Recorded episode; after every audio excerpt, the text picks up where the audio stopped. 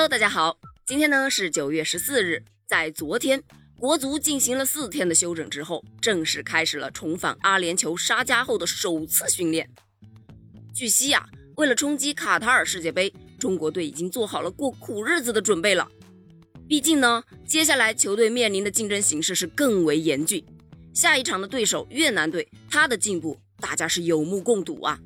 但中国队如果想要继续冲击世界杯，就必须在这个对手身上拿到分儿，而且必须拿到三分儿。与越南队放假整整一周不同，中国队在休整了仅仅四天之后，就重新进入了备战节奏。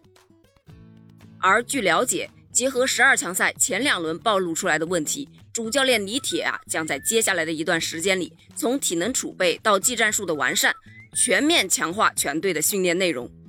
高速率、高强度、大运动量的训练将成为接下来一段时间全队备战的常态。另外呢，相较于在多哈备战的时候，中国队在沙加享受的训练条件，包括环境啊，也是非常的优越的。比如说，在中国足协积极联系下，沙加俱乐部已经同意将其最优质的两片基地训练场预留给中国队训练使用。但球队需要注意的是，承接十二强赛第三轮。国足对战越南队的比赛场地虽然草皮质量是非常优越，但是场地内却没有加设空调设备。比赛呢虽然将安排在当地时间的晚上进行，但相对湿热的气候啊，对中国队来说还是一份非常巨大的考验。而对于来自东南亚的越南队来说，或许啊比较适应这样的天气吧。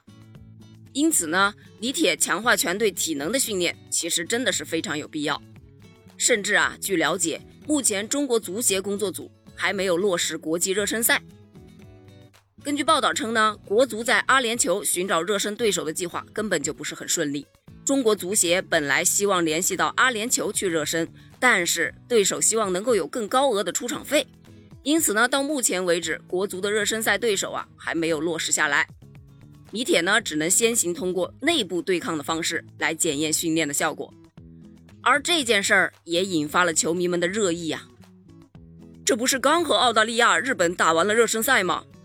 阿联酋这是把中国队当冤大头了吧？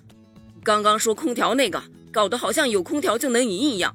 这还没开踢呢，就开始给输找理由了。空调做错了什么？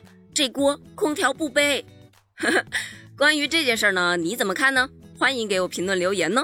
我们下期接着聊。